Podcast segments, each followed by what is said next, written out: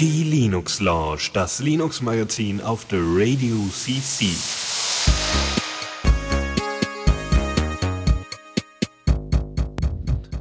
Genau, und da sind wir mit der Linux Lounge. Man müsste dich auch hören können, wenn du was erzählst jetzt. Ja, guten Abend. Ja, kann man. Test, Sehr Test. gut. Ja, Test, Test 1212, genau. Ja, cool. Die Linux Lounge mal wieder, äh, diesmal wieder mit dem Dream Team Lukas und äh, Fabian und äh, das am Ostermontag. Und wie man unschwer erkennen kann, meine Nase ist völlig dicht, deswegen wird sich mein Redepart heute auf ein Minimum beschränken. Aber der Herr Mann mit den Themen ist sowieso Lukas. Also von daher, äh, ja, wie sieht's mit bei den dir neuen aus? Kopfhörern. Neue Kopfhörer, yes. Ja, ich bin total geflasht von dem Bass eben im Jingle. Hallo, ich hab ganz viel Bass jetzt auf deinen Ohren. Hm. Ja, Sehr geil. Ja, cool. genau. Ähm, ja, eben kurz nochmal erzählen. Ich habe ja eben hier Wikigeeks sind ja jetzt wiedergekommen seit äh, fast einem Jahr Pause. Ja, genau. Die haben irgendwie im Juni oder Juli letzten Jahres die letzte Sendung gemacht. Und dann haben meinten sie, ja, wir machen jetzt eine Sommerpause. Mhm. Mhm, ja, und äh, genau, ja, es gab ja auch ein paar Teaser und einer der Teaser war ja, ja, Sommerpause. Das heißt doch einfach von, von Sommer bis Sommer eine Pause machen. Ja, genau. Ja. Und ja, äh, war sehr interessant. Ich habe halt äh, jetzt eine vier Stunden Zugfahrt gemacht. Sie haben eine vier Stunden Sendung gemacht. Das hat sehr gut haben zusammengepasst. sie ja genau Rücksicht auf dich genommen. genau. Ja, Mhm. und ja, war eigentlich recht interessant. Irgendwie haben halt so die wichtigsten Themen, irgendwie Heartbleed und so. Und wie ist so mit denen? den- Also haben sie jetzt irgendwie, äh, ist wieder das gute alte Feeling so? Also ist immer wieder so, dass Ralf wieder so auf äh, äh, äh, Technik äh, an der Cutting Edge und so und und äh, Mann, warum geht das denn nicht? Und Reaper und Mimimi und und Claudia so, Ja. hey, bleib mal auf dem Teppich, ist alles in Ordnung und äh, ja. Also, also, äh, Ralf hat diesmal doch recht viel Sachen, die eigentlich nicht funktioniert haben, verteidigt. Irgendwie, er ist recht begeistert von der OwnCloud, obwohl die Ah. überhaupt nicht funktioniert. Ja, ja. Nee, sonst war Ja. immer Claudia so die Stimme der Vernunft und das hat mir immer sehr entspannt, wenn ich halt dann irgendwie, ich weiß nicht, Ralf und äh, wer war noch da, Dennis oder so, wenn die beiden dann immer so anfingen, so, oh, Mac, Apple, yeah, iPhone, uh, und Claudia so, ja, aber. Mhm. Ja, sie hat ja jetzt auch ein Android-Telefon. Wer? Claudia. Ach, haha, sehr gut. Ja. Aha. Ja, und sonst, also interessant fand ich die, ähm, die haben recht, also über Heartbleed haben sie recht viel darüber gesprochen, wie man eigentlich Sachen vermittelt. Das fand ich recht interessant. Also wenn, also sie haben halt vom XKCD über Heartbleed rausgeredet und dann überlegt, so, wie kann man den Leuten jetzt, die halt Ja. nicht so viel Ahnung von dem Thema haben, gut Sachen beibringen. Stimmt, das allein schon, dass es Heartbleed halt so ein äh, prima Logo hatte und damit Mhm, halt so genau. catchy war und den Leuten halt irgendwie Ja. ein Begriff war. Das heißt, dass es irgendwie Mainstream akzeptabel ist oder so. Ja. Sie haben jetzt postuliert, dass äh, sich auf den nächsten kritischen Fehler irgendwie fünf Designerbuden schmeißen und sich dann halt versuchen, halt daraus Profit zu schlagen. Wie jetzt? Müssen dann, muss man dann deren äh, Bug-Logo lizenzieren, bevor man was über den Bug schreiben darf? Naja, äh, sowas, also da, das könnte ja sein, dass einfach Leute nochmal so eine Seite aufsetzen und dann halt da irgendwie Werbung noch draufschalten. Ja. Naja, aber Hauptsache sowas hat ein gutes Logo, weil dann wird's Ja. auch wahrgenommen. Ja, das war sehr schön. Ja, Ja. sehr cool.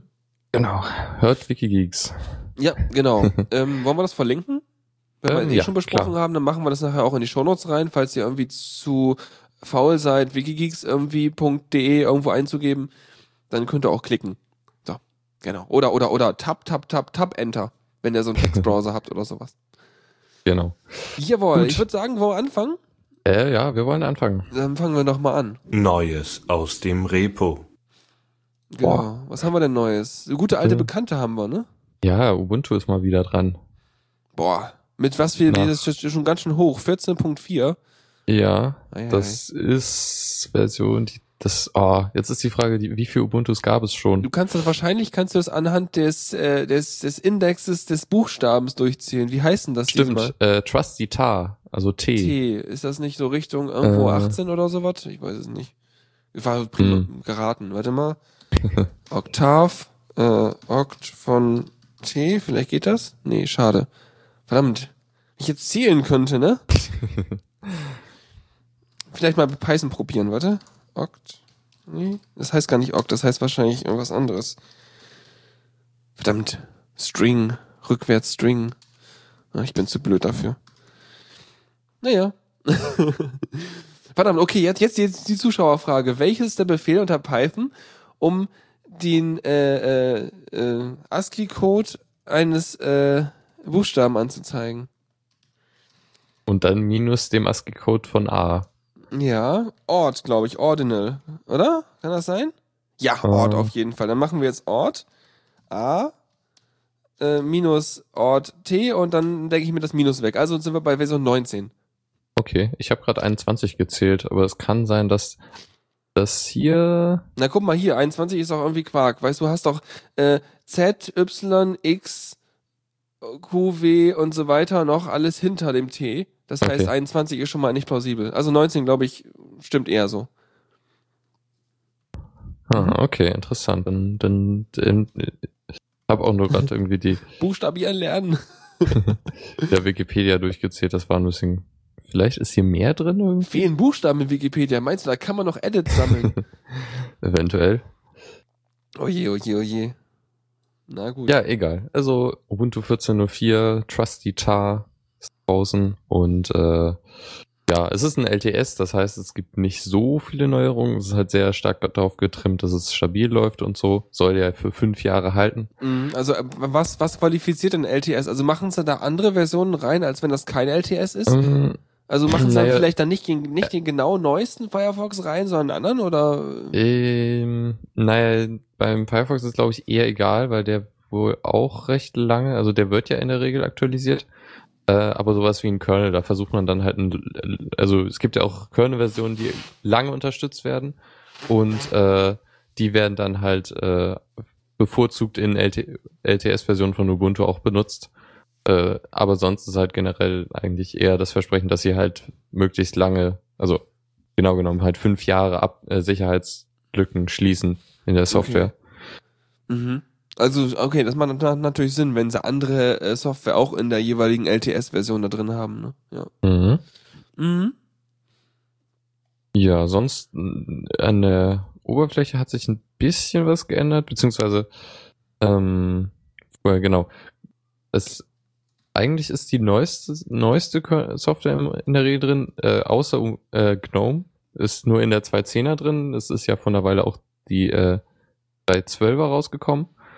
Ähm, was aber halt echt, also es war glaube ich halt schon nach dem Feature Freeze von Mhm. Ubuntu, deshalb ist das halt nicht drin.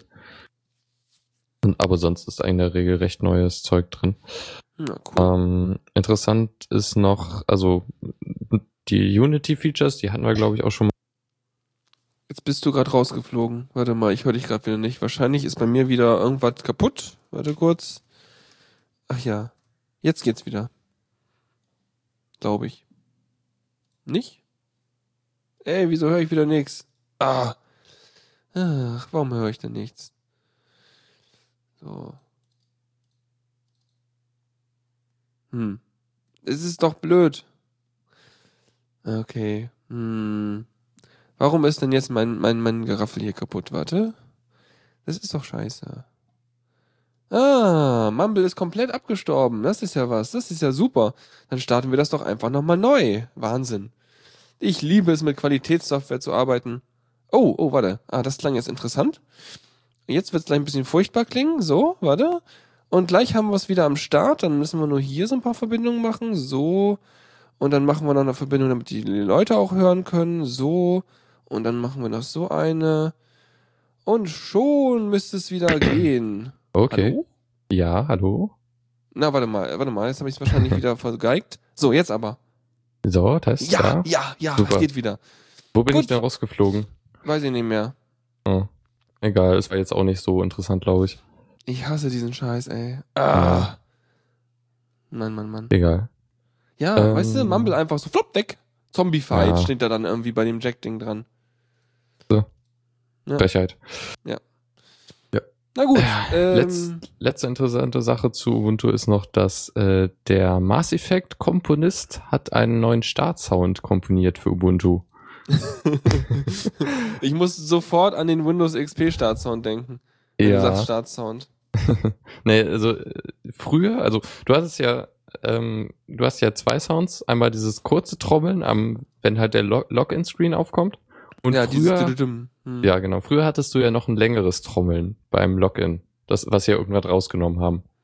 Mhm. Und da, da, für die Stelle gibt's jetzt was Neues und halt auch für diesen, äh, für dieses, wenn du Login, Login-Stream kommt, äh, gibt's, hat er was komponiert. Allerdings ist das nicht in der LTS-Version drin, sondern äh, muss man sich selber reinbringen. Das wird wohl, wurde wohl aus designtechnischen Gründen noch nicht reingebracht. Ach ja, aber weißt du, Login-Sounds, ne?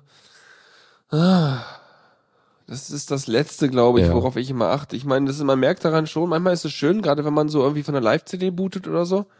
Aber normalerweise schalte ich sowas immer aus. Mhm. Ja, und ich finde es eigentlich auch echt angenehm, dass sie es dann halt mal we weggenommen haben per Ja. Default. Also wenn jemand das mag, dann kann er es ja gerne machen. Der Sound ist jetzt auch nicht schlecht, den er da Nee, gemacht hat. Ähm, Aber ja, wenn du es täglich hörst, dann hat so Ja. was wie, wie so ein Wecker. Das ist auch nicht cool. ja, genau. Oder, oder man könnte ihn natürlich auch immer wechselnd machen. ja, dass er sich live beim Starten aus dem Internet runterlädt und dann einfach statt des Start-Sounds einfach irgendwie äh, so die Kurznachrichten in 100 Sekunden abspielen. genau. Dann Ne? hast du erstmal, bist du erstmal up to date. Ja, und vor allem musst du 100 Sekunden warten, bis du einloggen kannst oder so. oh ja. Informationszwang, das ist dann für unsere Big Brother-Nation dann wichtig. So, hier. Ja, aber andererseits, ich habe schon mal tatsächlich überlegt, ob man nicht so eine Art äh, äh, News-Geraffel als irgendwie App oder sowas machen kann, aber wahrscheinlich gibt's das ja auch schon und dann ist auch egal. Ich dachte nur einfach, dass man morgens einmal kurz in Form irgendeines Podcasts oder so einmal mitkriegt, was denn alles so gerade äh, ansteht. Ähm, aber muss man ja auch irgendwann einsprechen, das Zeug. Ja. Naja, egal. Keine Ahnung, ob das jemand gebrauchen kann. Ich meine, das gibt's ja auch schon irgendwie die Tagesschau in 100 Sekunden kann man Ja, sich auch als. Podcast Ah. abonnieren. Ja. Ja. ja, siehst du, und selbst das benutze ich nicht, also von daher ist der Markt auf meiner Seite dafür relativ klein. Gut, ähm, Ja, wollen wir dann- weitermachen? Ja, der Oracle Mega Patch. Mega Patch, Patch, Patch. ja, ähm, Oracle, ich bin mir jetzt nicht ganz sicher, wie deren Strategie ist, aber ich glaube, das ist so eher so monatlich. Mhm. Ähm, sie haben einen ziemlich großen, großen Patch rausgebracht. Äh, mit insgesamt haben sie 104 Lücken ge ge geschlossen. 37 davon in Java Version 5 bis 8. Okay. Und es gibt irgendwie vier, die den höchstmögliche, höchstmöglichen Schweregrad haben. Also, Also äh, sowas wie, äh, wir können deine App ownen und damit Root-Zugriff erlangen. Oder genau, sowas halt. Was? Ja, super. ähm, Äh, Mhm. äh, ja, Ja. gut, immerhin haben sie es gefixt, ne? Mhm. Sonst, also ich meine, das viel war jetzt halt in Java, sonst halt MySQL, Solaris, Oracle Database, VirtualBox, Solaris gibt's noch? so wie es aussieht. Ja, aber ich bin immer erstaunt, weil man hört nie was davon. Ja, das stimmt. Ähm, sonst, oh man, ja, noch ein bisschen anderes Oracle-Zeug. Mhm. Der Oracle Secure Global Desktop. Ja, Okay, so, wow, es klingt wieder toll. Mhm. Secure. Ja, ja, und äh, Tu- Tuxi meint gerade, hm, ne, also Root-Zugriff mit Java halt dafür schwierig, solange Java nicht als Root läuft. Ja, aber wieso? Für, äh, für sicherheitskritisches Echtzeit-Java, da braucht man das doch als Root laufen lassen. Das ist doch logisch. Ja, Mhm. ja. Ja, jedenfalls äh, aktualisiert euer Java, sonst habt ihr böse Lücken. Ich hoffe, dass man, dass man schon im Gen 2-Dings drin ist, wenn ich das jetzt irgendwie aktualisiere. Hast du schon Gno- GNOME 3.10 eigentlich? So, Weiß ich nicht, wie finde ich das raus? Äh, keine Ahnung, es müsste sich sehr viel an der UI Als geändert Gnome haben. vielleicht? Ja, wieso? Ich sehe das ja nicht. Ich benutze ja kein Äh. Gnome bei mir auf dem, ich habe ja X-Face. Ach so, ja, ja, okay, ich dachte auf dem Notebook. Das, das, das Notebook habe ich alle Jubeljahre mal an. Also Okay. wirklich, also tatsächlich habe ich das fast nie an. Also immer Hm. wenn ich dann mal wieder, ich mach's nur an, eigentlich um Updates zu machen. Wie hieß denn das dann? Ähm, Gnome. Frag mich Gnome, nicht. Gnome, Gnome, Gnome, Gnome? Java Gnome? Mhm. Java GNOME. Mhm. Steht- Gibt's hier ein Paket, das heißt Java-Gnome. Keine Okay. Ahnung. Gnome Sharp haben wir hier auch. Das ist ein GTK Sharps Gnome Module for of the Gnome Sharp Tarball. Also Java Gnome Es gibt ist äh, Java Pakete. Bindings for GTK and Gnome. Mhm. Mhm. Kannst du also statt, statt mit Swing kannst du dann mit Gnome programmieren. Also GTK so. Mhm. Okay, Tuxi hat schon 3.10. Mhm. Ja, und Arch hat gerade 3.12 gekriegt. Also irgendwie. Hm. Du mal. Also hier steht bei mir drin sowas wie 3.10.2 Ah, oder ja. Punkt 3. Genau. Ja. Sind halt so sowas wie aktuell äh, Gnome Robots und Gnome Chess hat. ja, das da, dann dann Das sind ist die ausschlaggebenden Pakete, so Schachspiele und sowas. Ne? Genau. Oh, Gnome Mahjong natürlich auch. Hm. Ja. Oh, vielleicht soll ich es mal installieren. Hm. Hab irgendwie Bock Hm. drauf. Ey, prokrastinieren. Yeah! Power prokrastinieren. ähm, nee, genau, das Java-Zeugs, ne? Muss ich ja irgendwie, äh, wel- welche Version von Java ist denn das dann, die mit diesem Mega-Patch kommt? Oh je. Weil ich kann ja mal nach äh, JRE gucken, was ich da so hab. Ähm, für eine, äh, nee, JDK muss das sein. JDK? Weil ich habe ja tatsächlich das Binary-Zeugs vom Oracle bei mir drauf. Also Mhm. Oracle JDK Bin und da habe ich äh, 1.7.0.55. Okay, ich guck grad mal. Ah, hier ist eine Liste mit ganz vielen Sachen. Sehr gut. Java. Müsste irgendwo U55 oder sowas müsste das ja irgendwie sein dann. Äh, du hast Java 7 oder? Java 7, genau, Update 55. Okay, hier ist eine, ein, hier steht 7 Update 51. Na, dann bin ich ja Aha. wohl der Zeit voraus.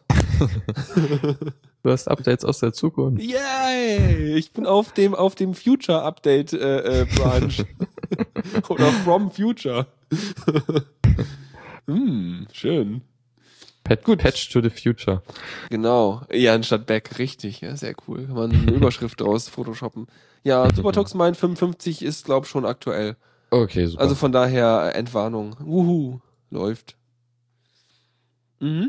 Ja, sonst updated und äh, ja, Ja. dann seid ihr hoffentlich sicherer. Ja, genau. Ist voll gut.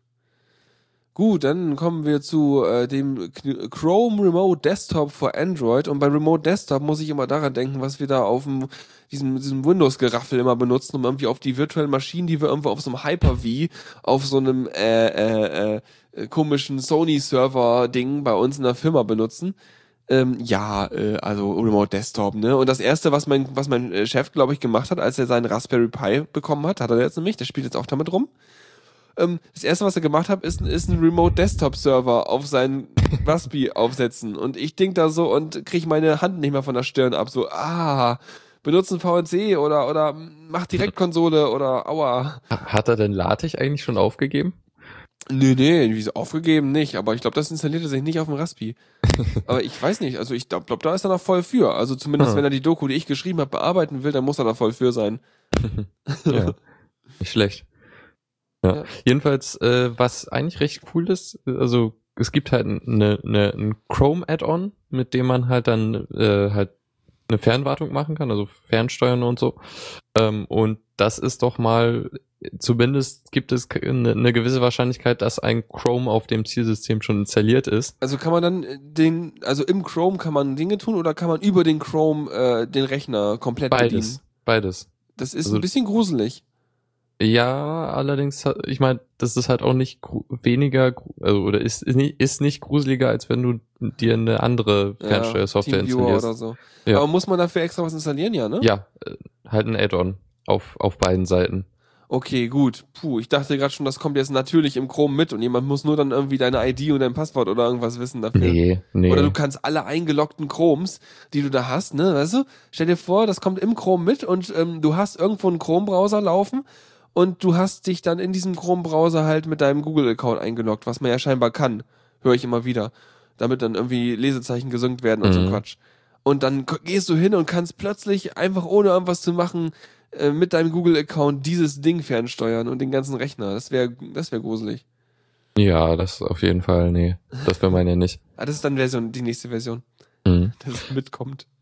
Ja. ja. Aber cool. Aber ja, und was es jetzt halt gibt, ist eine Android-Version, äh, halt eine Android-App, mit der man dann äh, Chromes äh, fernsteuern kann. Kann ich dann aber auch mit meinem Chrome auf dem Desktop meinen Ja, Chrome auf dem ja. Android fernsteuern? Oh, äh, das bezweifle ich eher. Weil das wäre ja auch spannend nochmal. Ich meine, Ja, andersrum geht natürlich, weil dann kannst du natürlich dann irgendwie deinen äh, Desktop-Chrome irgendwie an einem Beamer oder sonst wo und von deinem Handy aus machst du dann irgendwie Fernsteuerungszeugs. Mhm. Aber andersrum fände ich auch irgendwie witzig. Äh, einfach nur so, weil es geht. Ja, aber ja. Also ich meine, dazu müsstest du Müsste ich ein Halt- Plugin auf meinem Chrome im, im, im, im Handy ja, installieren. also, wobei das eh nicht geht, weil der Chrome auf, auf Android keine Plugins kann. Echt nicht? Oh, dann Nee. kann der Firefox ja mehr. Ha! ja. Ich habe sowieso den Chrome gefühlt deinstalliert. Ich weiß gar nicht, ob ich den. Ich habe ich hab Ja. ihn deaktiviert, weil ich echt nur noch den Firefox benutze. Ich benutze den immer mal wieder, weil manche Sachen gehen im Firefox einfach nicht. Sowas wie, wie Vines angucken. Ja, das mache ich sowieso nicht. Oh. Ja. Ähm, ja, nee, ich glaube, das geht auch einfach nicht, weil du, äh, dann müsstest du ja die Möglichkeit haben, dein Android-Handy über äh, halt durch eine App komplett fernsteuern zu lassen, auch wenn die App nicht aktiv ist. Mhm. Das ist schon noch mal creepier. Aber wieso? Also Ist das sonst so, dass dann, wenn der Chrome-Browser nicht läuft, kannst du den trotzdem fernsteuern, äh, den Rechner? Nee, natürlich nicht. Okay, also musst du den, den Chrome-Browser auf dem Handy ja dann einfach auch im Prinzip laufen lassen. Ja, aber also Also zumindest in dem, zum Zeitpunkt des Verbindens müsste er aktiv sein und dann Klar. könnte er sich ja irgendwie einnisten. Aber es wäre alles gruselig. Also ist schon aber okay, ich glaube, so wie es ich ist. glaube, Android kann das einfach auch gar nicht und sollte das auch nicht unbedingt können, oder? Wahrscheinlich. Das geht, glaube ich, nur über USB, soweit ich weiß. Ich habe heute mal versucht, wo wir gerade dabei sind, ähm, eine Android-App zu basteln. Ich wollte was, ich wollte einfach nur was mit dem GPS machen und gucken. Und äh, da muss ich mich nochmal reinknien. Das ist echt nicht so simpel erstmal.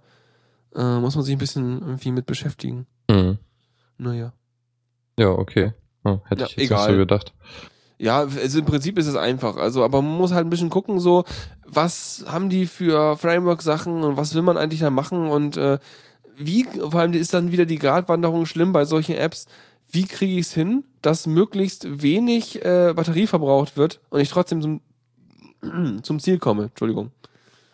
Mhm. Naja, aber mal gucken. Egal, gehört nicht zum Thema. Uh, Ja, sonst, was haben wir noch? WordPress 3.9 yes. ist Das jetzt. ist ja, das, das, Entschuldigung, aber das war ein bisschen seltsam, die Updates.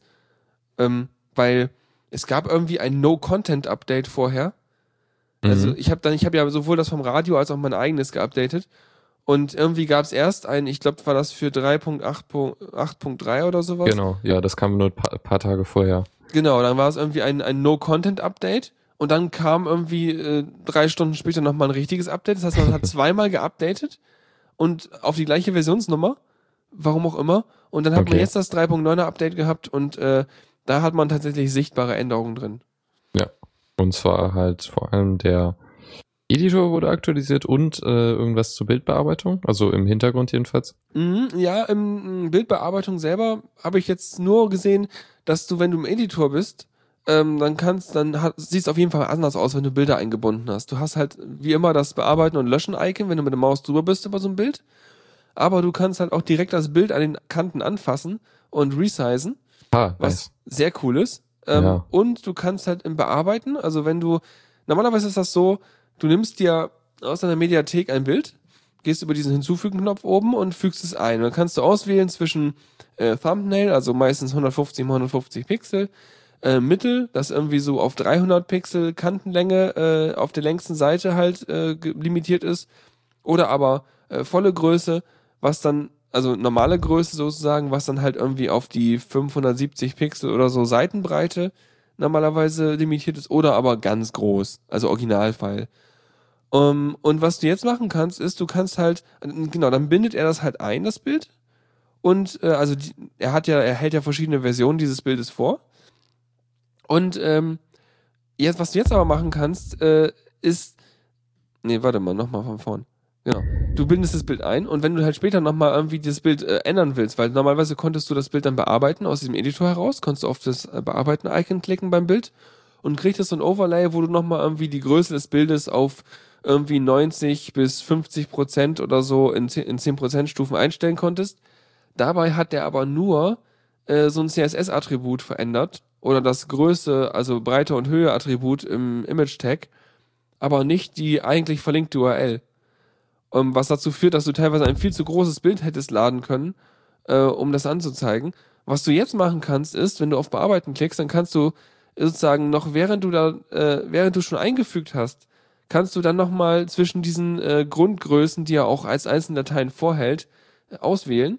Das heißt, wenn du es irgendwie als großes Bild eingebunden hast und änderst das auf Thumbnail, dann bindet er tatsächlich das Thumbnail-Bild stattdessen ein. Und du kannst ihm sagen, individuelle Größe.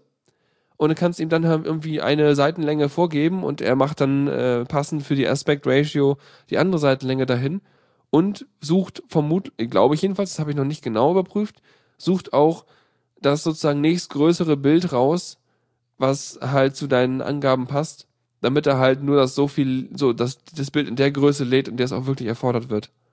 Das, das ist ziemlich cool. Also das ist Also- jetzt echt so, wie man es eigentlich haben möchte. Ja, es spart halt dann auch Traffic vor allem.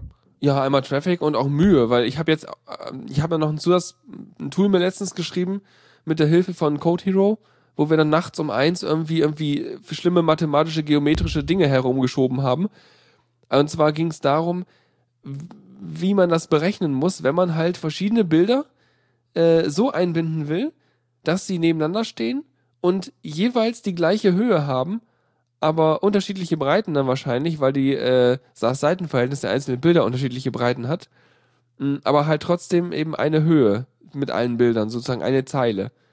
Wie man dann halt jeweils die Breite und Höhe der einzelnen Bilder halt angeben muss, damit das alles passt. Ja, also ungefähr so, wie das bei Flickr äh, gemacht wird, wenn man da so auf den, auf den Fotostream von irgendeiner Person geht. Mhm. Da habe ich ein Dings für geschrieben, so ein, äh, so ein kleines Skript dann nachher. Dann muss ich nochmal irgendwie gucken, dass ich es irgendwie, äh, ja, vielleicht ein Plugin oder irgendwas oder ein Editor-Plugin fürs WordPress oder sowas von mache.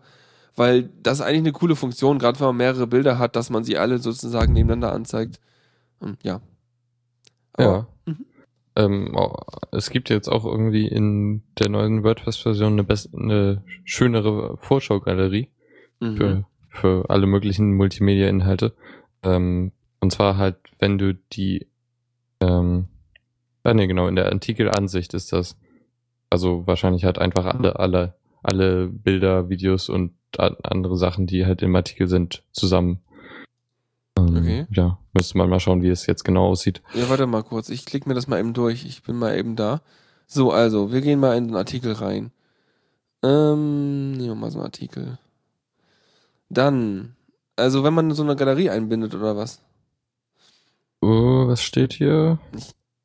Oh, warte mal, ich habe mich wieder, ich, das ist so, warte mal.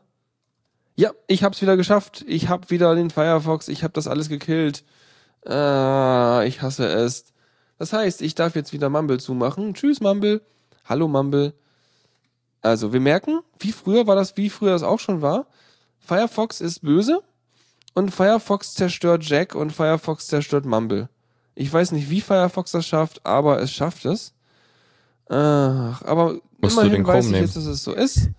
So, jetzt machen wir das noch und jetzt, jetzt ist wieder alles gut. Entschuldigung. Puh, ich bin wieder da. Ja, aber es ist einfach scheiße, weißt du? Sobald ich den Firefox hier aufmache, wird Jack getötet. Das war früher auch schon. Ah, Ähm, wie, das hat man früher mal die Probleme gehabt, immer wenn irgendeine Anwendung lief, die dieses Mozilla Framework Dingse benutzt, dann äh, äh, spielt Jack verrückt oder Streams werden gestorben oder irgend sowas. Ich lasse jetzt einfach das Ding zu und guck nicht ins, äh, geh nicht über los und guck nicht ins, ins WordPress rein okay. und äh, Ja, ja. Gut, dann wissen wir, wissen wir, werden wir nie wissen, wie es aussieht. Wir werden es nie erfahren. Aber, aber der Sammy sagt noch, äh, nee, warte mal, Quatsch, nee, der Cyrus sagt, dass die Seite mit den Themes verbessert wurde. Wow. Es gibt irgendwie eine Live-Vorschau jetzt für Widgets. ah, okay. Naja, da ändere ich immer nicht so viel. Werde ich irgendwann noch erfahren. Ja. Naja, egal. So, ähm, wieder zu einem etwas technerischen, te tech technerischen Thema. äh, QEMO 2.0. Mhm. Ähm, Qemo ist die Schnittstelle oder ein Programm, was mit dem äh, KV, mit KVM äh, arbeitet. Das ist ein Kernel-Ding, ne? Was irgendwie Genau. so diese, äh, diese Virtualisierung und dieses Kontext-Switching Ja. da irgendwie macht. KVM steht für Kernel-Based Virtual Machines Boah. und äh, genau und Qemo mit Qemo lassen sich halt dann virtuelle Maschinen äh, mit dieser Technik aufsetzen. Also das ist quasi so dieser Manager und, Genau. und, und dieser Rahmen so. Okay. Ja. Und Ist das so äh, ein bisschen wie VirtualBox oder?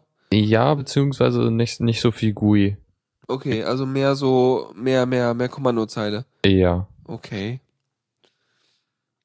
Aber, Ähm, aber das hat geile Features. Also das ist QEMO, das Bild benutzt man dann wirklich, wenn man es ernst meint mit den Virtualisieren auch im Ja. großen Rahmen, oder? Ja, weil du einfach, weil, wenn der Kernel das direkt macht, dann kann er das natürlich wesentlich besser timen und so und dann ist Aber das. ich, ich dachte auch, diese, dass das VirtualBox und sowas auch diese Schnittstellen benutzen. Macht's das nicht?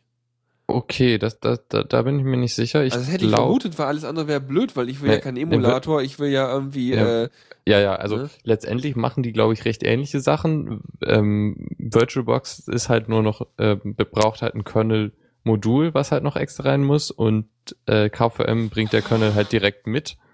was heißt, dass, dass halt, dass man halt nicht nochmal ein extra Modul mit rein äh, in den Kernel mit bauen muss. Mhm.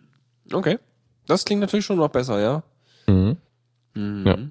So, in der Version 2.0 sind vor allem kommt, äh, wurde äh, 64-Bit ARM-Support eingebaut. Heißt Ähm, also, gibt, äh, also, meine Handys und sowas, ist das, ist, ist das eigentlich 64-Bit? nein, nee, es ne? ist ein 64-Bit ARM ist noch, glaube ich, nicht so verbreitet, zumindest nicht äh, unter Handys. Ich ja, glaube, Das, ja, weil ich kann mir vorstellen, weil wenn du dir vorstellst, okay, wenn 32-Bit reichen, dann ist ja okay. Ja. Aber 64-Bit, dann hast du ja erstmal, du musst ja alles groß skalieren. Du musst ja die ganzen Busse breiter machen und Speicherdinger irgendwie doppelt so groß machen und sowas alles. Re Register und Zeug, das ist ja auch alles platzverbrauchend. Ähm, genau. Und ich glaube, ARM 64-Bit ARM ist schon ein bisschen eventuell verbreitet im Serverbereich. Mhm. Ähm, wobei das jetzt, glaube ich, also das hier, äh, zumindest in dem Artikel steht das so, dass das hier jetzt der, also weiter in die Richtung geht, dass ARM verbreiteter wird auf äh, bei Server ähm, äh, Techniken, weil es halt stromsparender ist Ja. und so. Und es skaliert, ich glaube, es, ist, es, es taktet sich auch ganz gut durch die Gegend und so. Ja, Ja. Aber äh, auf jeden Fall stromsparend, weil ist halt so, ist halt wie wenn du halt irgendwie äh, standardmäßig deinen Laptop benutzt zum Arbeiten, statt irgendwie einen Desktop-Rechner dir hinstellst. mhm. ja, genau, genau. Da, da, das wird jetzt unterstützt. Äh, sonst ist irgendwie ein bisschen, bisschen besserer Windows-Support, läuft ein bisschen flüssiger. Ähm, und Live-Migration wurde verbessert, was ja auch im Produktivbetrieb recht wichtig ist, dass man halt. Live-Migration ist geil. Das ist das, worüber ich meine Masterarbeit geschrieben habe. Mhm. Weil das ist einfach so super, dass du einfach so innerhalb irgendwie, keine Ahnung, gefühlten 50 Millisekunden oder so oder gemessenen 50 Millisekunden äh, Auszeit kannst du halt eine VM von einer von einem Host auf den anderen verschieben. Mhm. Und äh, das ist super, weil das willst du haben, weil du will, kannst dann einfach Rechner auch abschalten, wenn da irgendwie gerade wieder weniger Last auf dem ganzen Cluster ist und sparst dadurch halt nochmal zum Beispiel den, den, den, den Basisstrom. Angenommen, der Rechner idelt die ganze Zeit, dann hat er ja so eine gewisse Plattformstrom, den er sowieso braucht und den kannst du dann nochmal einsparen und dann kannst du den ganzen Kram Mhm. herumkaskadieren, das ist einfach super. Ja, genau. Das, äh, und weil, also ich meine, dieses, äh, sowas ist, glaube ich, auch echt essentiell, wenn du halt total krass skalieren musst, wenn du halt eine, irgendwie in der Regel Millionen von Nutzer haben und dann kommen halt plötzlich nochmal ein paar Millionen. Na, angenommen, du hast sowas wie so eine, wie so äh, Hearthstone äh, Beta äh, startet jetzt in die offene, ne? Ja. Dann brauchst du halt einfach mal ein Riesencluster, was du dir für die Zeit anmietest oder vorhältst. Es reicht ja allein, wenn du das halt schon mal sozusagen einfach nur für zwei Monate dir gemietet hast von irgendwem. Ja. Hinterher kannst du wahrscheinlich die Hälfte von dem, was da so äh, ankam, wieder äh, abstoßen, äh, weil Ja, also- der erste Ansturm vorbei ist. Du mietest dir halt ein paar Amazon S3 äh, Clouds Ja, ja. und Äh, Die, die, der, ja gut, das ist wahrscheinlich wiederum ein bisschen anderes System, aber Amazon könnte dann auch sowas drauf machen. ja klar, ja, irgendwie werden die das bestimmt machen. Ja, ja. Ja, schon geil. Ich mag das. Ich finde das total spannend, wie, wie diese ganzen Ressourcenmanagement-Geschichten da irgendwie auf Serverebene und den ganzen Mhm. Kram gemacht wird. Und wenn das dann richtig geil Energie spart und irgendwie trotzdem äh, bei irgendwie höherem Ansturm relativ sofort verfügbar ist und damit keine, Mhm. keine äh, ja, Deadlines nicht eingehalten werden, Ja. dann ist das total super. Ja, und, und ist ja eigentlich ein bisschen schade, dass diese ganze Komplexität halt hinter dem Cloud-Begriff versteckt wird.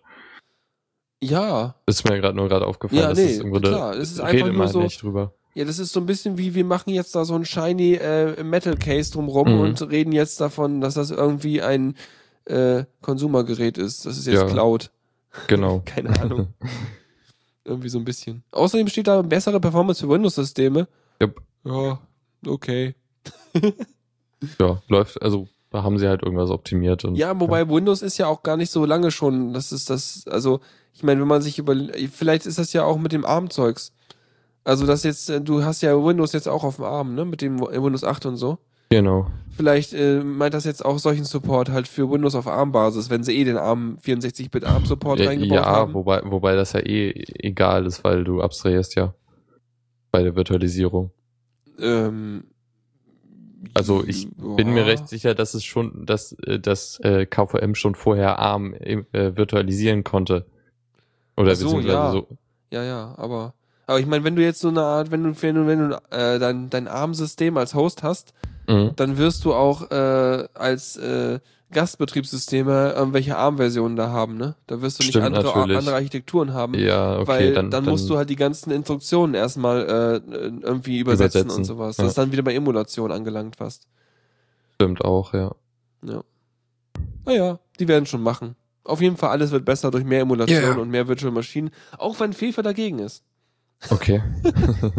Nee, keine Ahnung, immer so die Leute, so diese, diese Leute, die irgendwie sich äh, so doll mit Sicherheitskrempeln und allem beschäftigen, also, äh, Virtualisierung ist eh kacke und bla, und dann weißt du gar nicht mehr, wo deine Daten sind, wo dein Scheiß läuft und wo deine Sicherheitslücken sind und mi, mi, mi, mi, mi. Ja, hat er ja wahrscheinlich recht, aber ist trotzdem bequemer. Ja. Naja. Genau, und sonst gibt's noch äh, verlängerter Support für Debian 6, äh, aka, äh, was war's nochmal? Squeeze, genau, Debian 6 war Squeeze. Ähm, ist jetzt bis 2016 verlängert worden. Also insgesamt äh, fünf Jahre? Ja, genau, fünf Jahre. Sehr cool. Ja. Und ja, anscheinend gibt's halt noch genug Server, die damit laufen und so. Und unklar ist, ob es jetzt für 7 und 8 auch noch verlängerten Support geben wird. Aber ich denke mal, hier wurde das einfach aus, aus dem Bedarf gemacht. Weil das Naja, sieben ist ja auch gar nicht so. äh, Wie lange ist denn sieben schon da? Uff, ein Jahr. Ja, Vielleicht. ist ja noch gar nicht so lang, ne? Ja, stimmt auch wieder. Ich meine, nicht noch lange sind noch nicht alle Server irgendwie auf sieben umgezogen, also Ja. vermute ich mal. Mhm. Wenn du dir mal anguckst, so bei einigen so Cloud-Hostern und so, ja, dann kannst du dann sagen, pass auf, ich will folgendes installieren und dann hast du nur die Auswahl von Debian 6 oder irgendein CentOS oder sowas. Äh, aber sieben hast du da vielleicht teilweise noch gar nicht. Mhm. Ja. Also ich Ja. denk mal, das, das, das läuft noch. Siehst du mal, guck mal, da sagt Tuxi auch schon, er hat noch anderthalb Server auf sechs. Wie hast du einen halben Server auf sechs? Hast du die eine Hälfte des Servers irgendwie auf sechs und die andere Hälfte irgendwie auf, äh, äh, auf irgendwie was Furchtbarem? Keine Ahnung, irgendwie DOS-Box oder so? Ja, sehr schön. Gut, Ja, dann Wollen wir sind wir dann- durch. dann machen wir mal folgendes. Newsflash. Genau. Wir Ja? Oh, noch oh, Mozilla wieder, unser Lieblingsthema. Ja, Uh. aber nur eine kurze Sache und zwar ha, gibt's jetzt übergangsweise einen CEO äh, und zwar ist das der Mar Marketingchef, der Aha. bis bis dahin Marketingchef, äh, Naja, denn der, der weiß wenigstens, wie man in der Öffentlichkeit auftritt. ja Chris Beard. Hat er einen Bart? Nein, Okay. Nee, das ist schön. In dem Heise-Artikel gibt's auch direkt ein Foto. Achso, von ihm ohne Bart, der passt. Ja. ja, wenn man schon so heiß, was soll man da machen? Ja, eigentlich schon. Oh, sehr gut. Naja, er wird jetzt halt erstmal vorübergangsweise äh, den Posten übernehmen und es wird jetzt halt jemand gesucht, der, der das dann längerfristig macht. Ja. Außer, außerdem werden Leute für den Verwaltungsrat gesucht, weil es wurden, sind ja einige ausgetreten. Ja, ach so, die haben dann so einen Protest, äh, Protest Na, nicht nur. Also ich glaube, viele davon sind auch aus anderen Gründen ausgetreten. Okay. Es war, war, war nicht eindeutig zuordnbar, dass das jetzt als Protest war. Ja, okay. Pf, na gut. Sollen sie eh machen, wie sie lustig sind. Mhm. Hauptsache, das läuft alles weiter. Weil Jo, wir wollen mehr. Mozilla-Zeugs. Ja. Angeblich scheint es da irgendwie interne Probleme zu geben, aber ich weiß auch nichts genaueres. Hm. Ja, dann müssen wir mal so Informanten aus den internen Kreisen hier einladen oder so. Ne, Dennis? Nein. Gut, äh, dann, dann gibt's äh, gute, Na also äh, ziemlich, also relativ gute Nachrichten für Freunde der äh, verschlüsselten Container, ne? Mhm. Ja, äh, TrueCrypt oder beziehungsweise angefangen hat's ja damit, dass Leute unter ähm, halt Quellcode auf Hintertüren und andere Fehler äh, untersuchen wollten. Das äh, mündete in dem Open Crypto Audit Projekt. Ähm, Das, das klingt für mich so wie, ach du Scheiße, jetzt haben wir ein Heartbleed-Dings gehabt und jetzt haben wir hier dieses ganze NSA-Geraffel. Ja. Du, ich glaube, wir müssen langsam mal anfangen, unsere Open-Source-Projekte tatsächlich mal nach Fehlern zu durchsuchen. Mhm. Ja, also das war, glaube ich, eher ein, ein Post, Post äh. Und äh, ja, jedenfalls gab's halt diesen Zusammenhang und die haben Spenden gesammelt und als sie dann zu, genug hatten, haben sie eine äh, Sicherheitsfirma, ISAC Partners, äh, a- ange eng engagiert, um, um halt den Quellcode zu überprüfen. Und das wurde jetzt halt äh, äh, zum er wurde jetzt der erste Abschnitt davon äh, abgeschlossen und man hat halt jetzt erstmal keine, zwar keine Hintertüren gefunden, aber halt einige kleinere Bugs und äh, der Code scheint wohl auch nicht üblichen Standards zu genügen, die halt bei so sicherheitsrelevanter Software eigentlich äh, angebracht werden. Mhm. Okay. Also ja, nicht nichts Kritisches, aber halt äh, schon, da, da könnte man besser machen. Ja, ja. Na gut, immerhin. Aber das können sie jetzt ja alles besser machen. Und dann können sie sich ja nochmal von denen bestätigen lassen, dass das jetzt alles gefixt ist. Oder Hm? so. Ja. Ja. So sieht das aus. Und ich denke mal, die werden auch noch andere äh, Projekte überprüfen. Ja, hoffe ich ja mal. Ich meine, ich will halt einfach mal, also, ja, im Prinzip ja alle, die irgendwas mit Sicherheit machen, ne? Ja, genau. Müssen wir alle mal so langsam durch, durchgehen. Das Problem ist so, du prüfst es einmal, aber dann entwickelt sich die Software immer weiter. Das heißt, du musst immer meinetwegen, du musst, brauchst immer wieder Security Audits, um die ganzen Änderungen und dann den resultierenden Code nochmal wieder zu prüfen und so weiter. Genau, und dann haben wir ein bisschen äh, äh, Smartphone-Launch mit dem äh, mit Androids Rechteverwaltung und Sicherheitslücken Ja. darin. Ja, es ist eine, eine, eine, im Grunde sch schlechtes Design im, in, in ihrer Rechteverwaltung. Und zwar kann man ohne, ohne dass das dem Benutzer auffällt, äh, also zumindest so weit auffällt, dass er halt sieht, dass da eine be zusätzliche Berechnung gefordert wird bei der Installation, kann man äh, Shortcuts auf seinem Homescreen äh, manipulieren und äh, dazu die dazu führen äh, oder dazu bringen, dass die woanders hin zeigen. Zum Beispiel auf eine Webseite oder eine andere App. Ah, Dass sie zum Beispiel eine Webseite öffnen und damit halt irgendwelchen Krempel da ausführen und laden. Genau, ja. Und, so. Und dann halt irgendwie eine Phishing-Seite oder so aufrufen. Boah. Wieso macht plötzlich macht mein Browser PayPal auf? Ist ja der Irre. Dann logge ich mich da doch direkt mal ein. Ja, aber oder oder sowas wie Bank Banking-Software ersetzen Oh, oder so. Ja, und, und Tuxi fragt ganz, ganz, ganz passend, äh, ob das vom Launcher abhängt, ob das der Stock-Launcher macht oder ob das egal ist. oh, da bin ich mir nicht sicher. Das ist eine generelle Permission, soweit ich weiß. Okay, also das ist jetzt, eigentlich ist die dahinterliegende Frage, ob äh, andere Launcher eigene Icons haben oder eigene sozusagen ihre, Ich ihre glaube nicht. Verknüpfung eigen verwalten oder ob die sozusagen auf die Verknüpfung des Stock-Launchers äh, zurückgreifen. Das ist eine gute Frage, das weiß ich nicht. Also, es Also die ab, Berechtigung, denke ich mal. die Berechtigung ist halt COM Android Launcher Permissions, Read Settings und Write Settings. Okay. Ich habe eh halt bei mir, ich habe ja seit Ewigkeiten den äh, Apex Launcher drauf. Ja. Weil der ist einfach super geil. Mhm. Und schön schnell. Ja, und das. Und er ist, er ist, du kannst die blöde, blöde Android-Suchleisten wegmachen und du kannst alles dir machen, wie du hübsch, wie es willst. Ja. Ja. Ähm, ja, interessant ist also dazu noch ähm, die Berechtigung Install Shortcut, also wenn man da was Neues auf den Homescreen legen will, das wird ab Android 4.2 zumindest als äh, gefährlich eingestuft und wird dir dann halt, wenn du die App installierst, auch angezeigt. Ach so, das heißt, Android zeigt nur Permissions an, die gefährlich sind, wenn ich eine Ja. App installiere. Genau. Aha. Ja, sowas. Hm. Es gibt einen Patch. Das Schöne ist aber, also, naja, nicht so schön ist halt, dass, dass das sehr, sehr, wahrscheinlich viele Geräte einfach nicht erreichen wird. Schnüff. Ja. Wieso? Weil, weil äh, das nur für höhere Versionen ist, oder? Naja, nee, also der Patch geht halt an die äh, Hersteller der Geräte Ach so, und, und die, die- müssen die halt ein Update ausliefern. Naja. Ja. Hm. Bin auch noch nicht sicher, ob jetzt äh, Nexus-Geräte schon gepatcht wurden, weil ich habe kein Update gekriegt. Ich auch nicht. Also weiß nicht, das könnte auch noch ein bisschen dauern, aber zumindest bei den Nexus-Geräten bin ich mir recht sicher, dass die das dann irgendwann kriegen. Ja, doch schon. Außer natürlich mein Nexus S. Ja, oder das Galaxy Nexus. Oder, ja, äh, Dinger halt, die nicht mehr geupdatet werden. Ja. Mhm. Aber dafür hat mein Nexus S noch ein Hauptfeature in seinem Android 4.1.2. Man kann per Programm den Flugzeugmodus an- und ausmachen. Ja, das wird dann auch später als gefährlich eingestuft. Das kann nämlich halt, das konnte ja schon Android 4.2 nicht mehr. Ja. Und, äh, und das ist aber ein wichtiges Feature, um einfach äh, Strom zu sparen. Wie Sau halt. Mhm. Weil wenn ich das Handy so selten benutze, wie ich es benutze, dann ist äh, Mobilfunk-Standby tatsächlich ein großer Posten auf dem Stromverbrauch. Ja. Das Naja. ist doof, aber es ist natürlich halt auch gut, weil dann Apps, wenn du es verlierst und dann halt suchen willst, dann können Apps das nicht ausschalten.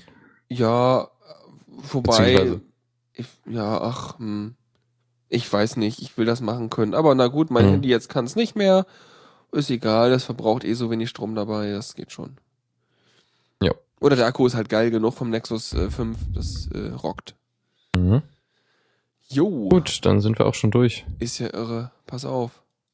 Zockerecke. Was Mhm. gibt's denn zu spielen? Ein, ah, es ist ein Roguelike mal wieder. Oh je, das heißt, man kann sterben und nicht speichern? Ja, beziehungsweise ist das es ist für mich die rundenbasiert. Definition von Roguelike. Ja, na, also, da, also beziehungsweise Klass, das Rogue, klassische Rogues haben ja auch die Eigenschaft, dass es rundenbasiert ist. Gibt's, glaube ich, auch ein Chaos Radio Express zu, ne? Ja, Also das stimmt. CRE. Glaub- Mhm. Nee, wollen wir an dieser Seite, an dieser Stelle kann man das ruhig mal erwähnen. Das ist Ja. nämlich dann schon interessant gewesen, die Folge, fand ich. Ja, es war aber zu NetHack, glaube ich, oder? Ja, aber das war doch auch ein Roguelike, oder? Ja, genau, das wird dann auch noch erklärt. Okay. Also, also, ähm, was war jetzt nochmal deine Definition? Man, ist es rundenweise? Also, das ist, glaube ich, jetzt nicht unbedingt eine, in der Definition von einem Roguelike. Glaube ich jedenfalls, ich bin mir nicht ganz sicher. Äh, aber auf jeden Fall ist es halt, du, wenn du stirbst, dann ist es vorbei und halt äh, zufällig generiert. Das sind so die zentralen Aspekte. war nicht dieses, dieses Fast and Light auch so ein Ding? Äh, ja, das, das ist ein Rogue, ich glaube ein Roguelike-like schon. Fast Roguelike? Ja, genau.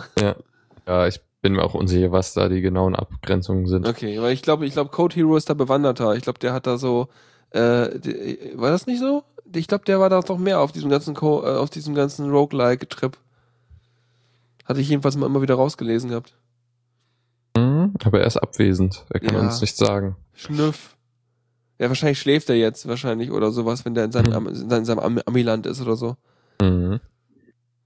Ja, Naja. egal. Also es ist halt schon, ähm, naja, Aber da Naja, gibt's die- was Neues so jetzt, um mal Ja, wieder also das- Thema zu kommen. genau, genau. Es ist jetzt neu rausgekommen auf Steam, nennt sich The Last Federation. The Last Unicorn. ja.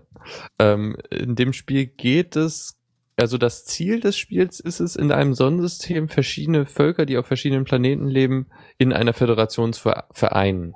Mhm. Ähm, das kann man halt, also der, der, der äh, zufällig generierte Aspekt ist dabei, dass du halt verschiedene, äh, ähm, halt die Aspekte, also die, die äh, Stats der Planeten sind halt zufällig und halt die, welche Völker da sind und so. und, und, wie ähm, vereinst du die? Musst du da irgendwie Diplomatie betreiben oder so? Ja, das, das ist jetzt das Interessante. Du bist nämlich jetzt kein Pa- also kein aktiver, also du hast keinen Planeten, weil dein Planet wurde zerstört. Mhm. Äh, das ist so der Anfang der Story. Und ähm, du bist halt nur noch mit einem letzten Raumschiff da und äh, kannst halt die äh, Politik oder ähm, Wirtschaft äh, oder halt eigentlich so ziemlich alles von den anderen Planeten halt beeinflussen und die dadurch dann halt versuchen zu kriegen, dass sie mit dir kooperieren.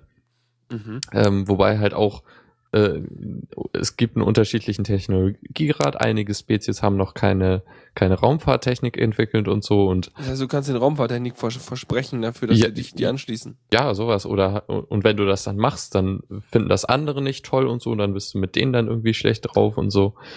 Ähm, und es ist sehr, sehr, sehr äh, detailreich. Also dieses ganze, also im Grunde ist es ein, eine, ein Aufbau, weiß nicht, Strategiespiel. Also du, du hast halt irgendeine eine, eine, Öko Ökonomie, die du aufbauen musst, aber es ist nicht, du hast keine direkte Kontrolle darüber, sondern musst halt das indirekt äh, kontrollieren, weil es halt von den anderen ist Mhm. und da, da irgendwie Einfluss führen und so. Und ähm, ja, äh, das ist halt so der, der generelle Aspekt. Also es gibt sehr viel Zahlenzeug, also ganz viele Statistiken irgendwie, die, die finden, die, also da bin ich mir jetzt nicht ganz sicher, aber halt mancher, also so ein Planet hat sehr, sehr viele äh, Stats, die halt dann irgendwie verändert werden durch deine Aktionen und so. Ja. Und ich habe gerade mal geguckt, die Grafik ist ja auch gar nicht so verkehrt. Mhm. Sieht ganz Ja. hübsch aus. Ja, und das ist halt so der, der, der, äh, äh, ah, wie Meta Metagame, ich weiß nicht, das ist halt so das über dem dem wo also wo man aktiv äh, spielt so. Ein Strategiespielmanager. Ja, sowas halt. Äh, Und es gibt dann halt noch die Welt, äh, Weltraumkämpfe, die dann halt auch rundenbasiert sind, was ich sehr Okay, interessant fand. Krass. Also du Sie mögen Partikelsysteme, wie ich auf den Screenshots sehe. ja, sehr viel sehr viel äh, Geschosse, die rumfliegen. Mhm. Aber die Grafik ist echt hübsch. Also Ja. alles so mit Grün und Leucht und, und, und äh, Nebel und äh, Weltraum-Style. Ja. Wir haben ja diese Steam-Seite verlinkt, wo das irgendwie gerade so äh, kaufen gibt für Mhm. irgendwie 25% weniger Geld. Ja, 15 Euro. Ja. Mhm. Ja, genau. Läuft Also auf dem Linux, Apple, Windows. genau. Super Ähm, gut. Ich wollte noch kurz das, das Kaufsystem erklären. Das ja. fand ich noch sehr interessant. Also es ist halt so, du, der, wenn der Kampf anfängt, stoppt er erstmal so und dann, dann musst du halt sagen so, hier, ich will diese Route fliegen. Dann macht er das halt für ein paar Sekunden. In der Regel macht er, äh, hat er halt, äh, feuert er halt automatisch auf die nächsten Schiffe und so. Das kann man auch noch irgendwie beeinflussen. Da gibt's halt noch sehr viele. Also es wird noch komplexer, aber man wird halt recht gut eingeführt da drin. Und also nach der, nach einer Runde hält's halt nochmal an und dann kannst du halt, hast du halt ganz viel Zeit, jetzt einen Ausweichkurs zu plotten und solche Geschichten halt. Ähm, Mhm. Sehr, sehr interessant fand ich das. Das ist ein bisschen wie das auch bei Baldur's Gate damals war. Mhm. Dass du, wenn du in den Kampf kommst, ist auch immer Pause und dann kannst du die Aktion für deine einzelnen äh, Kampf, äh, einzelnen Gruppenmitglieder festlegen. Lauf mal dahin, hau mal den, mach mal das Ja. und so. Und dann machst du wieder, lässt du die Pause los und dann machst du wieder Pause rein. Also da in diesem Fall wird es halt eine Runde sein. Mhm. Äh, und dann guckst du halt, wie es sich auswirkt und äh, so. Ja, Mhm. in Knights of the Old Republic ist das ja auch so.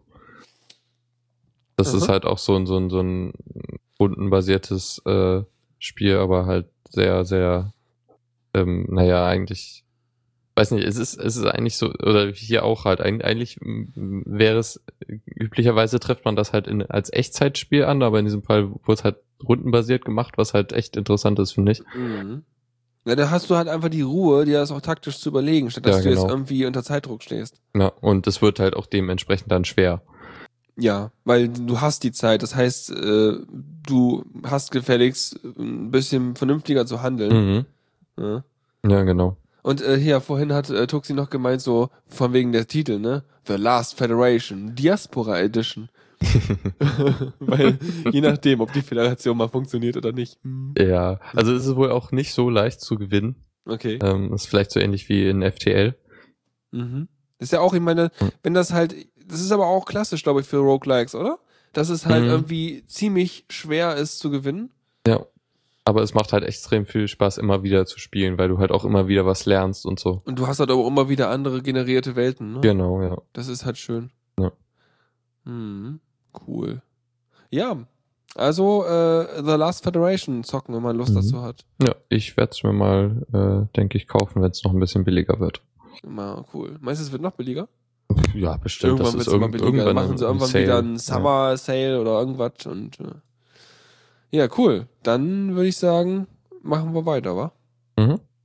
Kommando der Woche. Was kommandieren wir denn heute? Äh, ich weiß nicht, hast du mal von Mosh gehört? Nee. Es ist also halt eine, eine Neuentwicklung, was halt SSH ersetzen soll. Okay. Und äh, das hat halt so einige Vorteile gegen SSH, dass es halt äh, mit Verbindungsabbrüchen klarkommt und solche Geschichten. Wie Und macht's denn irgend- das? Ist das irgendwie stateless oder was? Äh, das kann gut sein. Ich habe mich da jetzt nicht genau mit beschäftigt. Aber also es macht halt ein paar Sachen besser, die SSH halt, als es als SSH entwickelt wurde, einfach noch nicht gab. Ja, genauso sowas. wie es halt auch einige Sachen nicht, nicht gab, als XMPP entwickelt wurde und Ja, man jetzt genau. aber vor dem Problem steht, das irgendwie Ja. nachzurüsten. Ja, Mhm. genau sowas halt. Äh, ich werde mich da auch noch mal irgendwann ein bisschen genauer mit beschäftigen, aber jedenfalls wollte ich hier mal einen Artikel verlinken äh, vom Linux und ich Blog, wo, wo es halt mal drum geht, wie, wie äh, setze ich das auf und wie benutze ich das und Android-Apps und so. Ähm, Mhm. Falls da jemand Interesse hat, sich da Stimmt. einzufuchsen. Das gibt's auch als Browser-App. Spannend. Okay. Also für Chrome, Chromium, Chrome OS gibt's eine Mosh Browser-App, die man direkt im Webbrowser ausführen kann. Oh, interessant. Ähm, und ansonsten hat man für Android Juice SSH. Ähm, das hat, hat auch scheinbar irgendwie eine Unterstützung dann dafür. Mhm. Aha. Und äh, man kann das halt genauso, wie so man sonst durch seinen SSH-Server startet, kann man auch das Mosh-Ding starten. Und man hat eventuell sogar die Chance, das äh, ohne Root-Rechte zu starten. Als einfacher Benutzer, wenn man irgendwie keine Root-Rechte hat auf dem Server, auf dem man da gerade ist. Mhm. Und kann dann, dann sich damit dann verbinden. Auch lustig. Ja, cool. Hier steht auch, also ein kle- kleiner Aspekt, den er zum Beispiel macht, äh, er spart halt Daten beim Übertragen, um ähm, indem er halt nur immer die letzten Änderungen überträgt und was halt schon auf dem Server ist, wird halt nicht nochmal geschickt. Also wenn du halt einen Befehl gerade aufschreibst, Mhm. der ziemlich lang ist und du dann eine Zeile änderst, dann äh, überträgt halt nur diese Änderung, also also halt nur das, was gerade geändert wurde, nicht alles nochmal, Mhm. wodurch man das dann halt auch sehr gut äh, über mobile Netze nutzen kann. Ja, ich stecke ja jetzt nicht so drin, wie das SSH macht. Von daher weiß ich jetzt Mhm, nicht so, ja. was da so eigentlich die Drawbacks eigentlich wären. Aber klingt auf jeden Fall, als hätte sich da jemand Gedanken gemacht. Ja. Sehr cool. Gut, dann äh, machen wir mal äh, das letzte Ding für heute. Tipps und Tricks. Ja, und wir haben doch eine Stunde geschafft. Ja, du, ne? Cool. Das machen wir, das können wir. Weil labern können wir. Ja. Ähm, GNOME 3.12 ist ja schon eine Weile draußen. Und ähm, Mhm. Es gibt mal wieder so ein paar Sachen, die jetzt verschwunden sind und das ist nicht so optimal. Zum Beispiel kann man jetzt äh, keine beliebigen, beliebigen Kommandos mehr im Autostart haben. Ich habe mich da immer schon, also ich habe mich bei diversen äh, Launchern und Sachen und, und äh, Desktop-Environments schon ein bisschen äh, gewundert, wie das denn geht. Zuletzt auch bei dem, äh, bei dem, bei dem Ubuntu-Ding. Ähm, Mhm. Wie hieß das Ding noch? Äh, Äh, na hier. Ne, äh, die benutzen ja auch GNOME. Unity. Achso, Unity. Ja, ja. Aber das ist ja so ähnlich dann auch einfach von dem, wie das sich äh, herumgestarten, also wie sich das herumstarten möchte, dass man da erst irgendwie hingehen muss und irgendwelche komischen Desktop-Files anlegen muss, die man dann wieder in spezielle Ordner schickt. Ja, wobei Ja. äh, unter Unity, zumindest in Ubuntu 12.04, es immer noch das GNOME Session Properties gibt. Also wenn man das über die Kommandozeile aufruft, dann kriegt man noch einen bef- vernünftigen Dialog, wie man dann halt auch beliebige Befehle einbinden kann. Okay. da- Das Ding ist jetzt halt, das gab's halt bis GNOME 3.10 auch noch, aber das ist jetzt einfach weg. Mhm. Also du kannst nur noch über das GNOME Tweak Tool Sachen einbinden und da der nimmt, akzeptiert halt nur Sachen, die schon als .desktop-Datei da sind. Richtig, genau, so war das da auch, dass ich halt nicht alles Ja. Mögliche damals im Auto starten konnte. Mhm. Ich mag mein X-Face. Da gehe ich einfach hin und sag, du pass auf, hier neue Anwendung für den Autostart und dann gebe ich ihm beliebigen Befehl und benenne das Ding irgendwie und fertig. Ja, das voll ist, das ist echt äh, ein bisschen doof, finde ich. Auch weil, weil sowas wie, ich würde jetzt gern, gern irgendwas äh, starten, aber das soll bitte im Hintergrund starten. Das ist ja ein, ein Parameter in der Regel. Mhm. Und äh, sowas kann man damit halt einfach nicht mehr machen. Ähm, es gibt, also das ist halt hier ein Artikel auf Linux und ich, äh, wo er halt da- das, das Problem anmerkt und in den Kom Kommentaren gibt es ein paar Vorschläge, wie man das Mhm. gut machen kann, beziehungsweise im Grunde muss man die .desktop-Dateien anlegen und da gibt es ein paar äh, Tools, die man, äh, mit denen man diese automatisch erstellen kann und ich sich das grad so- vereinfachen kann. Vielleicht kann man das auch relativ auslagern, indem man da einfach noch so ein Proxy vorhängt, indem man sagt, pass auf, ich mache eine Desktop-Datei, die startet irgendwie einen, einen Shell-Command und der wiederum startet dann mein Programm, was ich haben will, mit entsprechenden Optionen, wie ich möchte. Oder so in die Mhm. Richtung. Ja. Aber es hat Weiß auch alles ja. Gefrickle und eigentlich, wenn man sich überlegt, das ist gerade, man benutzt das, man benutzt normalerweise ja GNOME, weil man irgendwie eine GUI haben will, um Dinge zu tun. Mhm. Und dann will ich eigentlich nicht hingehen und irgendwie erstmal fünf Dateien anlegen müssen, damit ich irgendwas in Autostart kriege. ja, ist ein bisschen doof. Das ist irgendwie so vom Handling her nicht so geil. Ja. Mhm. Jo, was haben wir noch? QR-Codes? Äh, ja, das ist auch noch eine kurze Sache. Und zwar ist es eine App, um halt, wenn man viele QR-Codes gerade mal äh, äh, testen will, ob die auf den richtigen Link zeigen, ähm, wenn man da halt irgendwie so einen so einen Barcode-Scanner nimmt, dann macht zeigt er in der Regel den Link an und äh, dann musst du erstmal zurückgehen, um den nächsten anzuzeigen, äh, einzuscannen. Okay. Und mit der Ops, Ops QR, QR-Scanner ähm, kann man äh, halt einen Link, sca- äh, einen QR-Code scannen, der zeigt, er zeigt ihm dann den Link an. Gleichzeitig scannt er aber weiter, äh, wo, wodurch man dann halt recht äh, schnell halt eine ganze Reihe von QR-Codes einscannen kann. Halt ein bisschen, äh, man, man spart sich etwas Klickarbeit. Ich hatte das, aber ich glaube, mein Ding kann das auch. Ich habe Mhm. bei mir, ähm, glaube ich, von vor Urzeiten äh, installiert. Das Ding heißt einfach nur Barcode-Scanner, glaube ich. Den habe ich auch. Ja. Und der aber kann, der macht ein Overlay. ja, Dann das, aber ich kann, du kannst, weiter. wenn du den benutzt, dann kannst du einstellen, warte mal, in Einstellungen rein, Einstellungen, komm her. So, dann kannst du einstellen, welche er alle lesen will, klar. Und Mhm. du kannst aber auch einstellen, äh, dass er den Kram halt automatisch in die Zwischenablage kopiert, wenn er es gescannt hat. Kann man machen. Mhm. Ähm, und man kann einstellen, dass er, ähm, wo steht denn das? Genau, man kann ihm, glaube ich, auch, man kann ein Häkchen beim Massenscan setzen. Und dann ähm, scannt man halt ganz viele Barcodes nacheinander und kann das nachher irgendwie als CSV-File oder irgendwas ex exportieren. Mhm. Aber er zeigt cool. halt auch, zeigt er dann, wenn du einen Link gescannt hast, den auch direkt an? Ich, das, ja, das ist die Frage. Das weiß ich Ja, nicht. Ob er, vielleicht halt- zeigt das an, ich weiß nicht, müsste man testen. Ja, Aber wenn die halt- App das kann, ist das gut. Mhm. Ja, stimmt. Also der Barcode-Scanner ist eigentlich auch ziemlich cool. Die benutze ich seit Ewigkeiten. Ich glaube, ich weiß nicht, wann das ich.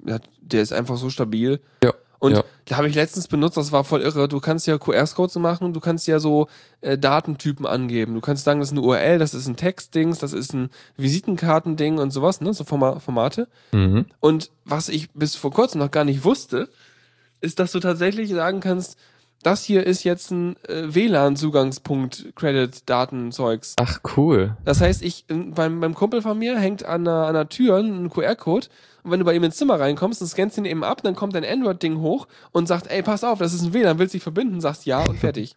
Das ist ja cool. Das muss ich auch machen. geil. Du brauchst kein Passwort eingeben, Ja. nix. Das ist super. Also der, der sagt dir, hier, ich, hier ist das WLAN-Passwort für dieses WLAN. Nee, also ich, ich gehe auf meinen Barcode-Scanner, scanne das Okay. Ding und dann ploppt das Ding hoch, pass auf, Barcode gefunden und zwar vom folgenden Typ. Äh, ist ein Mhm. WLAN, müsst du dich jetzt verbinden und dann verbindest du dich und dann ist es in deiner normalen WLAN-Access-Liste drin und alles. Okay. Ich weiß das Passwort nicht von Ja. dem WLAN, aber ich bin einfach verbunden und das wird auch später, wenn ich wieder in sein Zimmer komme, verbindet sich mein äh, Android halt auch einfach von selber, weil es sich halt gemerkt hat. Ja, ja, ja, aber ich hatte nur gerade überlegt, wie das technisch geht, weil er Da muss, ist das muss Passwort einfach im QR-Code drin. ja, aber da müsste ja auch drin stehen, wel, für welchen Access Point das ist. Genau, es steht dann Die halt die SSID. Drin Ja. und das Passwort drin Okay, ja. und fertig. ja cool. Aber es ist total geil, weil einfach das dann schon sozusagen dadurch, dass der Metatyp angegeben ist, dein Handy halt schon weiß, ey, das ist ein WLAN-Ding, soll ich direkt verbinden? So, ja, okay, bam. Ja, ja, da werde ich gleich nochmal einen Link suchen. das ist voll gut. Das kannst du dir auch bei dir ins Zimmer hängen. Dann können Ja. Leute, die vor- vorbeikommen, das machen. Mhm. Mhm, das ist voll cool. Erinnert mich aber wieder an den coolen Talk oder was ich da mal irgendwann gelesen habe oder gesehen habe, wo dann Leute mit so Barcodes rumgespielt haben, die dann irgendwelche Kassensysteme zum Crashen gebracht haben oder aber äh, Code Execution hatten, nur weil sie noch ein paar Barcodes mehr auf ihre Gegenstände geklebt haben, die sie dann auf der Kasse aufs Band gelegt haben. Und äh, so eine Kasse klassischerweise den Barcode-Scanner als Tastatur betrachtet Mhm. und die ja. dann entsprechend halt alles Mögliche eingescannt haben, unter anderem dann halt irgendwelche äh, SQL äh, Code Injection Sachen und sonst was. Ja. Ja, das, da- das ist immer so eine Sache, wenn die Sachen als äh, ja. Das äh, Muss man so- halt entsprechend aufpassen. Ja, das ist komisch, finde ich. Cool. Ja. Alles klar, ich würde sagen, sind wir durch für heute, wa? Mhm. Ja, ich hoffe, es hat euch Spaß gemacht. Meine Nase war nicht zu doll störend, weil ich habe immer versucht, mich wegzudrehen, wenn ich hier am Herumschniefen war. Aber äh, ja, wird schon passen. Cool. Dann äh, Sehr cool. hast du hoffentlich bald deinen Laptop wieder. Ah, ja, ich fürchte, es wird halt noch so ein, ein, ein, ein bis zwei Wochen dauern. Ja, gut, egal, sonst mache ich Und- halt wieder. Technisch klappt das ja ganz gut, Ja. bis auf, wenn ich Firefox oder Thunderbird aufhab. Das darf ich halt nicht machen. Weil sonst, sonst Ja, kratzt ja. mir alles ab hier, wie du ja gemerkt hast. Mhm. Komisches Jack. Ja, nee, nee, Mozilla. Alles, alles Okay, ja. Firefox. Ich meine, Chromium Mozilla. läuft wie Sau am Hintergrund, das ist gar kein Problem. Aber der Firefox macht halt Probleme. Naja, alles klar, dann, äh, wie gesagt, hoffe, es hat euch äh, voll gefallen da draußen. Habt irgendwas dabei mitgenommen, gelernt, äh, wurdet geupdatet oder sonst wie. Schreibt uns Kommentare, äh, äh, schickt uns Kekse, das Übliche halt und äh, ja, Dankeschön. ja. Bis dann. Tschüss. Tschüss. Vielen Dank fürs Zuhören. Die Shownotes findet ihr auf theradio.cc zusammen mit dem Mitschnitt und dem RSS-Feed der Sendung. Solltet ihr Ideen oder Themen für uns haben, dann schreibt uns einfach an kommentar at theradio.cc. Wir freuen uns immer über konstruktive Kritik zur Sendung. Bis in einer Woche.